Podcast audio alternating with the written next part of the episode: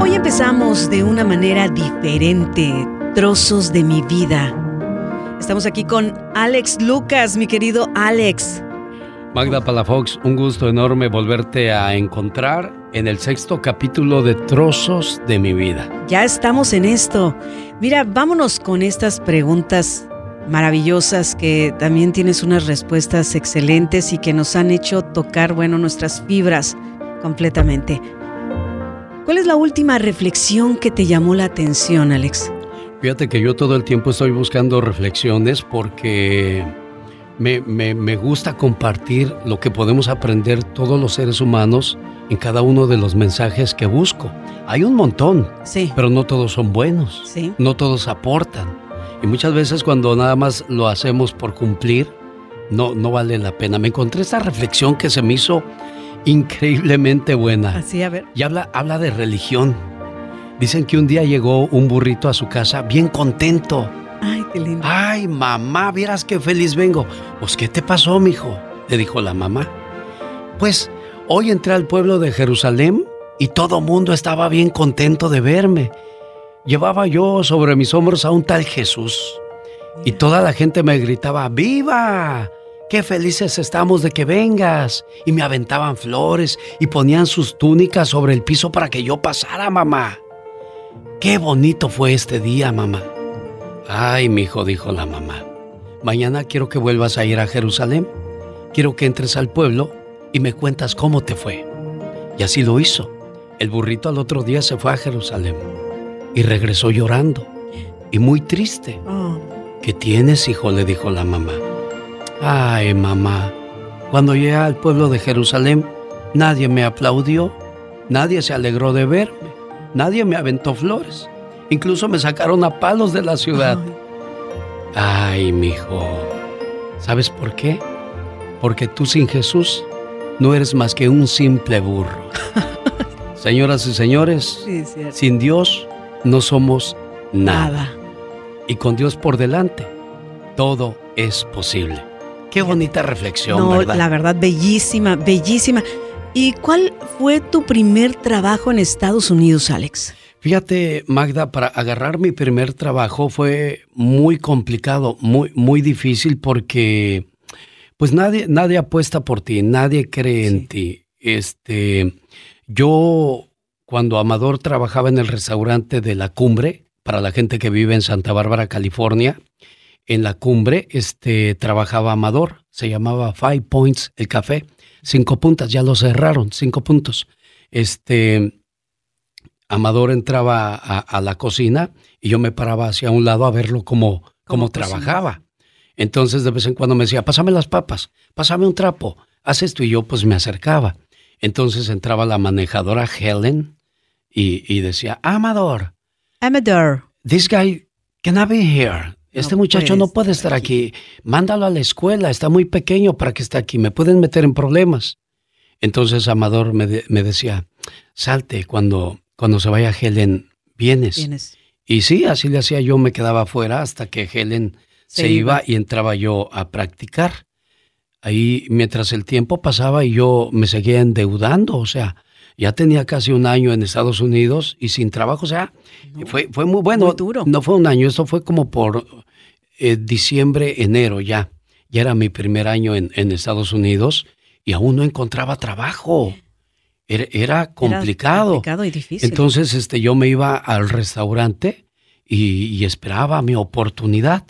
Y este, ahí aprendí a hacer eh, omeletes para el desayuno. Es, en un restaurante para mí lo más difícil es el, desayuno. Existe el, el, desayuno, la comida y la cena. La cena. Eh, el desayuno es el más difícil porque manejas blanquillos que no se te rompan, que no se te quemen, que estén rápido, los ex Benedict, los famosos huevos benedictos. La salsa holandesa es lo más difícil de hacer. Quienes trabajan en la cocina saben, y quienes son cocineros saben que todo tiene que quedar perfecto. Y rápido, ¿verdad? También que no se enfríe. Pues, pues yo le eché todas las ganas del mundo a aprender la cocina, pero pues Helen no me dejaba. Y pasaba el tiempo, entonces le dije, Amador, este, ¿cuándo voy a conseguir un trabajo? Dijo, mira, les voy a decir a los paisanos que ahí les encargo un trabajo para ti, a ver quién, quién te echa la mano. Y a mi mente viene, vienen los nachis, así les pusimos este Amador y yo a los nachis, porque nosotros conocimos primero al señor Nachi Carachure, que era el que trabajaba con Amador en la cocina, era el lavaplatos. Este, los nachis eran Donato Carachure, Don Pedro, Bertoldo y mi buen amigo Nachi, que fue con el primero que tuve amistad este, ahí me enseñó Amador a no llevarme con la gente porque yo, para mí era fácil decirle, hey, güey, o tratar de llevarme pesado. dijo, mira, ven, te voy a decir algo. Hay personas con las que te puedes llevar y personas con las que no. Hay personas mayores que hay que respetar. Y pues con los jóvenes te puedes llevar, pero hasta cierto límite. Entonces era algo que yo no conocía, el límite. Yo me llevaba con todo el mundo. A un señor le podía decir güey, a otro eh, muchacho le podía decir güey, pero no, hay que aprender a respetar y también jerarquías. ¿no? Yo no podía decirle malas palabras al señor Lolo, que fue el que me pagó el coyote o me prestó para el coyote, o al señor Ricardo Sierra, que me dejaron vivir en su casa cuando llegué a Estados Unidos porque merecían un respeto de mi parte por, por el favor que me hicieron. ¿sí? Entonces, pues yo, yo les agradezco mucho que me hayan ayudado. Los hermanos Carachure, gracias a, Donato, conseguí mi primer trabajo, fue de lavaplatos. Entonces ese fue tu primer trabajo. Ese fue mi primer trabajo. Trabajaba yo en el Kerrots, un restaurante, una cadena que ya desapareció. Qué bueno porque desde que yo me salí tronaron porque les faltaba yo en la cocina. Definitivamente. sí, cómo no. Bueno, este, yo era un lavaplatos, eh, ganaba cinco dólares la hora, me daban cuatro horas. Trabajaba yo de 12 de la medianoche a 4 de la mañana. ¿Por qué? Porque yo era menor de edad. Ya tenía mis 17 años, ya me veía más horcón, dice la diva. yo ya me sentía más horcón, pero me seguía viendo niño. Sí. Te cuento una anécdota. en una ocasión fuimos a, la Ciudad de México, Omar, Jesús y yo, mis hijos, y veníamos en el avión. Y dice una señora, ay hijos, ¿por qué viajan solitos? Digo, no, yo, soy, su papá. Eso está buenísimo. Está buenísimo. Oye, pero, estabas bien conservado también, porque para que te vieras igual que ellos. Sí, entonces, este pues entonces no me dejaban trabajar debido a cómo me, veía. Entonces conseguí ese trabajo de lavaplatos de 12 de la medianoche a 4 de la mañana. Para ese entonces, Amador y yo ya vivíamos en la calle Alamar.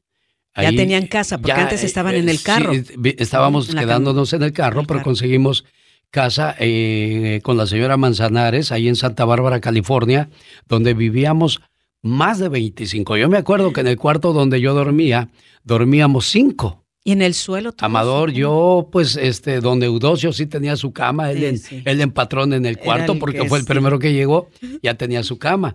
Y ahí vivía su hermano el gordo y un muchacho chino moreno, Amador y yo, los cinco vivíamos en ese cuarto.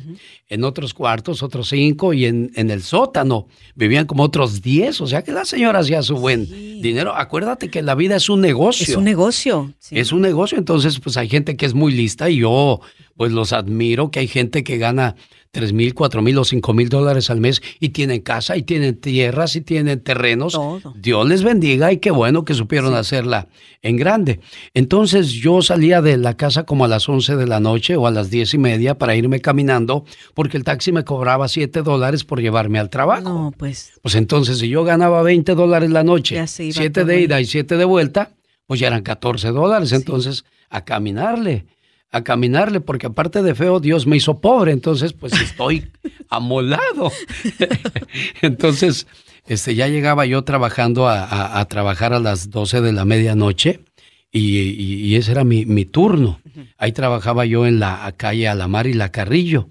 Este, pues era, era mi primer trabajo, era la primera manera de ganar dinero y siempre lo he hecho honradamente. Eso es bueno. Este, y, pues yo, este, Amador seguía en su trabajo y yo sin nada que hacer durante el día. Entonces, pues en la noche, ya hasta en la noche llegaba yo a, comer. Nunca te, comía bien, comía bien, Magda. No, eso era comía, bueno. Comía yo pizza, ah. sándwich, pues, quesadillas, bien. rico. Qué rico. No estaba tan mal. Lo único malo es que eran las obras que dejaban los clientes en el plato el pedazo de comida que dejaban era lo que yo me comía. Ay, no es cierto, Alex. Entonces, un día me vio Bertoldo Carachure. No se me olvidan los nombres porque son personas que te marcan la vida por sus acciones, no por sus palabras. Estaba yo lavando los platos y, me llevó una raca, si las llaman, una, caja con, con, platos sucios y, vi un pedazo de sándwich y lo agarro rápido y lo muerdo. Y se me quedó viendo. Dijo, no hagas eso. Tú no sabes qué manos agarraron esa comida. Digo, pero es que traigo hambre. Y se fue, no me dijo nada. Cuando vio que me tocaba mi descanso, llegó y me llevó una hamburguesa con papas y refresco. ¡Qué delicia! Dijo, toma, te la compré. En ese momento para ti. ¿Sabes? Yo todavía voy y veo a ese señor en el pueblo y mi corazón brinca de gusto porque porque hizo ese detalle tan bonito y cuando yo veo a alguien en la calle con, con hambre, me gusta me gusta darle porque tú no sabes cuál es la historia de esa persona. Si es marihuano, si es, si es este flojo, no está en ti juzgar a la gente. Tú cumple con tu parte. Para mí ese es el diezmo que Dios nos pide. Sí. Ese es el diezmo que Dios agradece, darle a los necesitados. Ah, es un flojo, es un marihuano, esa es su bronca. Tú ya cumpliste y créemelo, te vas a dormir muy a gusto. Así es que esa es la, situación que yo vivía en mi trabajo. ¿Y hay algo que recuerdes de precisamente de ese primer trabajo, Alex? ¿Algo que te haya marcado, que digas... Ah, no me gustaba que, el manejador me, me, ponía a lavar el bote azul de, fierro de basura. Yo no he visto en ningún lado que laven ese bote, pero yo creo que, que eran las pruebas que me ponían para ver cuál, cuál era... ¿Qué tanto, qué tanto iba a aguantar yo en, en este trabajo. Pero nunca me rajé. Nunca, nunca dije no a nada. Y sigo diciendo nunca no a nada. Porque de, los trabajos, quien tiene un trabajo es una bendición. Sí. Cuando no tienes trabajo, andas sufriendo, andas llorando. Y cuando tienes un trabajo, andas sufriendo y andas llorando porque tienes mucho trabajo. Entonces, nunca estás nunca contento. Estamos contentos. Entonces, algo que no me gustaba es que me ponía a lavar ese bote, que me ponía a barrer y a lavar el patio a las 3, 2 de la mañana cuando hacía un montón de frío y pues ni modo, es, es la manera de, de ganarte el, el, pan. El pan. Hay una anécdota que nunca se me olvida, que un día llevé yo los vasos que acababa de lavar y estaba un señor en la barra tomándose su café y su pan. Y, y dejé el, el, la caja ahí y me dijo, How's your night, Alex? dije, ¿cómo está tu noche, ¿Cómo está tu noche? Digo, bien, gracias, bien. No hablaba yo inglés. Eh, bien, bien, good, good, Este, Con el dedito para arriba. Y me fui, y me fui a, a, este, a seguir lavando platos. Pero hay algo curioso. Nunca se me olvida eso, ¿eh? Hay algo muy curioso. Yo no traía nombre. Oh. Yo no sabía, él era gabacho. Sí. ¿Cómo supo él mi nombre? ¿Y nunca preguntaste? Y nunca, pregunté. No, no, nunca pregunté. Entonces dije, ¿quién, e-, ¿quién fue? ¿Quién fue? La divina providencia. Y sí. Yo seguía pensando. Entonces, bueno, eh, seguí este, yendo a lavar platos y de vez en cuando, cuando regresaba a la casa, llegaba un señor buscando quien fuera a trabajar con él a la yarda. Pues después de trabajar mis cuatro horas, llegaba yo casi a las cinco a, la casa y me subía al carro del, del señor a, a cortar yardas. Entonces, no dormía durante la noche y todo el día andaba en la yarda. Te lo juro por Dios que para mantenerme despierto, agarraba yo los limones y me los tragaba con todo y cáscara para, para, mantenerme despierto. Y esta, esta situación la viven muchos paisanos y la siguen viviendo y la seguirán viviendo porque este país sigue abriendo sus puertas. Es el país de las oportunidades. Así es. El que no quiere no avanza. Aquí no es el que transa avanza, no. Aquí el que no quiere no avanza. Bendito sea Dios que aquí se acabaron los, las clases sociales. En México está bien marcado quién es el pobre tiene dinero y quién es el rico. Entonces aquí no. Aquí el que quiere se compra una camioneta del año, cosa que en nuestros países nunca lo veremos. Oh, no, tener una bicicleta es un lujo. Entonces cuando yo le digo a mi tío Beto, tío, me voy al norte, dice, ¿para qué vas, hijo? Digo, voy a, quiero comprarme un carro, tío. Ay, hijo, los carros son peor que las mujeres. ¿Por qué decía eso? son muy problemáticos. Ay, tío. Muy caros y, muy caros y problemáticos. Digo, ay, tío, yo quiero un carro. Fui y me despedí de mi abuelita Sixta. Ah, güey, ya me voy para el norte. Me dijo, mijo, ya cuando regreses no me vas a encontrar. Y ya no la encontré. No te vayas. Atrás te hago una casa. Allá atrás en el, en el lote yo, yo te, hago una casa. Digo, no, abuelita, déjame ir a buscar la vida para, para mí, para, para ganarme las cosas por mi propio esfuerzo. Me echó su bendición, me, me abrazó, lloró mucho, lloré mucho, porque pues yo, yo viví con ella. Sí, era tu mamá. Entonces, eh, también llegó el momento de despedirme de, de, mi mamá. Entonces, esto que te platico, yo veía a mi abuelita sin dientes, yo veía a mi abuelita con los dedos torcidos por la artritis, y yo decía, tengo que hacer algo por ellos. Yo no voy a dejar que mi gente siga viviendo en estas situaciones. Entonces, eso, cuando yo salía a trabajar a la yarda, a lavar platos, más ganas le echaba porque decía, de aquí va a salir algo. Entonces, este, yo seguía yendo con Amador a la cocina, o sea, en las noches me iba yo a la cocina, o sea, en la noche a lavar platos, en el día a la yarda y en la tarde al restaurante. Cuando se iba la Helen, yo me metía y, y aprendía y me dijo Amador, lo más difícil va a ser que aprendas a hacer omeletes o huevos estrellados. A esos hay que darles la vuelta porque te piden los over easy, over medium y los well done. O sea, los over easy son, les das la vuelta a los blanquillos, una, dos, tres, y los regresas y al plato. Rápidos. Rápido. Y los over medium, uno, dos, tres, cuatro, cinco, seis, y al los volteas otra vez y que no se te rompa la yema. Y al plato, ¿cómo practiqué yo? Con un sartén metía una tortilla y ahí estaba todo el día duro y duro y duro hasta que no se me caía la tortilla. Pues ahí estaba yo pendiente. ¿Cómo me acomodé yo de cocinero? ¿Cómo, llega el momento de, de, ser cocinero? Magda, fíjate que en esa ocasión, este, fue un domingo, no se me olvida, ese domingo, estaba yo este, afuera como siempre, porque yo no trabajaba de lavaplatos los sábados ni los domingos me quedaba en la casa o me iba con Amador a, la cocina. Pero ese domingo, este, no llegó un cocinero. No llegó un cocinero, entonces, este, dice, dice Amador, bueno, no llegó un cocinero y le dice Amador a Helen, eh, Helen, no ha llegado, no me acuerdo que, quién, quién no había llegado. Dice, uh, hey, Amador, who can help us? ¿Quién nos podrá ayudar? ayudar? Dice Amador, I don't know. I don't have any idea. No tengo ninguna idea. quién puede venir a ayudarnos.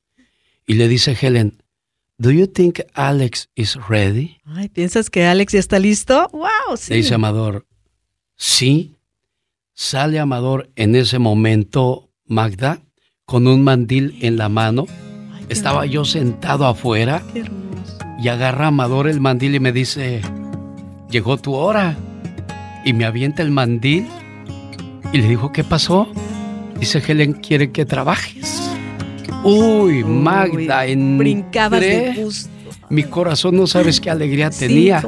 Hice omeletes, hice huevos estrellados, hice pancakes, hice ex benedict y comenzó mi historia de cocinero. Cuando terminó el desayuno, Helen no podía creer lo que había visto. Fue y le dijo a Amador, qué bien, Amador, qué bien enseñaste a este muchacho. Cuando llegó Henry Lane, que era el dueño de la compañía, le platicó. ¿Sabes qué hizo Henry Lane? ¿Qué hizo? Me llevó a su otro restaurante a la calle Estado, el State Night. Y por las noches me llevó al Pibaris en la calle Montecito. Así es que yo trabajaba en el desayuno en el Five Points al mediodía en, la calle Estado, en el State, y en las noches cerraba en el Pivaris, haciendo la cena. ¿Sabes cómo me movía yo a esos restaurantes? ¿Cómo? En bicicleta. ¿Ya habías comprado una bicicleta o te la prestaron o qué pasó? Pero la distancia es larga entre los dos. La más corta era del Pivar, del Five Points a la calle Estado.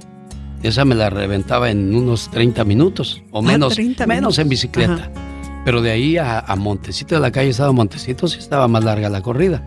Y de noche regresar en bicicleta a eso de las 11, 12 de la noche para dormir unas cuantas horas y levantarte al otro día a las 6. Era, era muy duro, muy difícil. Y quienes tienen dos o tres trabajos, entienden perfectamente de lo que hablo. Llegabas cansado, a veces ya en el último trabajo, en la noche, llorábamos de cansancio mi primo el Gillo y yo. Ya había llegado el Gillo con nosotros, su hermano de Amador, y, le decía, algún día Gillo, todo esto nos vamos a acordar y, nos vamos a reír. Mi primo Gillo tiene su restaurante hoy día en, Redding, California. Cuando voy me sirve mi pasta, me da mi, mi bistec, porque ojalá yo siempre le deseo de todo corazón a mi gente que le vaya, le vaya bien, porque yo siempre me soñé que llegaba a un restaurante y el restaurante era de Amador. Y Amador les decía a sus meseros, sírvanle a Alejandro lo que quiera. Yo siempre me soñé así, siempre lo soñé así. Tuvo su restaurante, pero no le fue bien. Y allí yo parece que actualmente, bendito sea Dios, en este 2021, a pesar de la pandemia, por si este podcast lo vuelvo a escuchar dentro de 10 años, que esté yo sentado escuchando mis memorias y diga que fue en el 2021, saber que, hicimos las cosas bien. Entonces fue, fue muy bonito comenzar a trabajar de, de, este, de, de, cocinero. Y no dejaba yo todavía el lavar platos. ¿No? No. Entonces en la noche a la cocina, ah, bueno. en el día a la, a la yarda y en la tarde al restaurante. O sea, tenías todos esos trabajos. Sí, sí. entonces una de esas tantas noches, yo me acuerdo que que este, llegué a, a, la casa bien cansado, Magda. Llegué, yo lo único que quería era llegar a acostarme. Llegué, me acosté con todo y zapatos. Me acuerdo que, que Amador me quitó los zapatos, me cobijó y me dio un abrazo. Un abrazo con mucho cariño y satisfacción porque sabía que yo no le había fallado que había demostrado con hechos y no con palabras que quería hacer las cosas bien en este país. Y lo que más me duele es que Amador ya se fue. Amador ya se murió. Y, le debo todo, todo, todo mi agradecimiento, como no tienes idea. Porque sufrimos mucho cuando llegamos a este país. Y la historia de Amador no acaba ahí. Amador fue una pieza muy importante para lo que soy ahora, para lo que es mi trabajo de locutor. Y esa historia, esa situación de cómo llego yo a la radio, se las voy a contar en el próximo capítulo. Sí, porque sí queremos saber cómo llegaste a la radio. ¿Cómo llego a la radio? ¿Cómo es que... Dejas todos esos trabajos y luego ya te vuelves... Ya me vengo, me vuelvo locutor, locutor, pero ¿cómo me volví locutor? Hay un proceso muy, muy grande Quiero cerrar este capítulo diciéndoles que tuve la oportunidad de agradecerle en un control remoto con gente a, mi alrededor a Amador. Fue en, Sacramento, California, cuando llegó Amador con, con su esposa y con su hija y, y se fueron a una esquina allá lejos.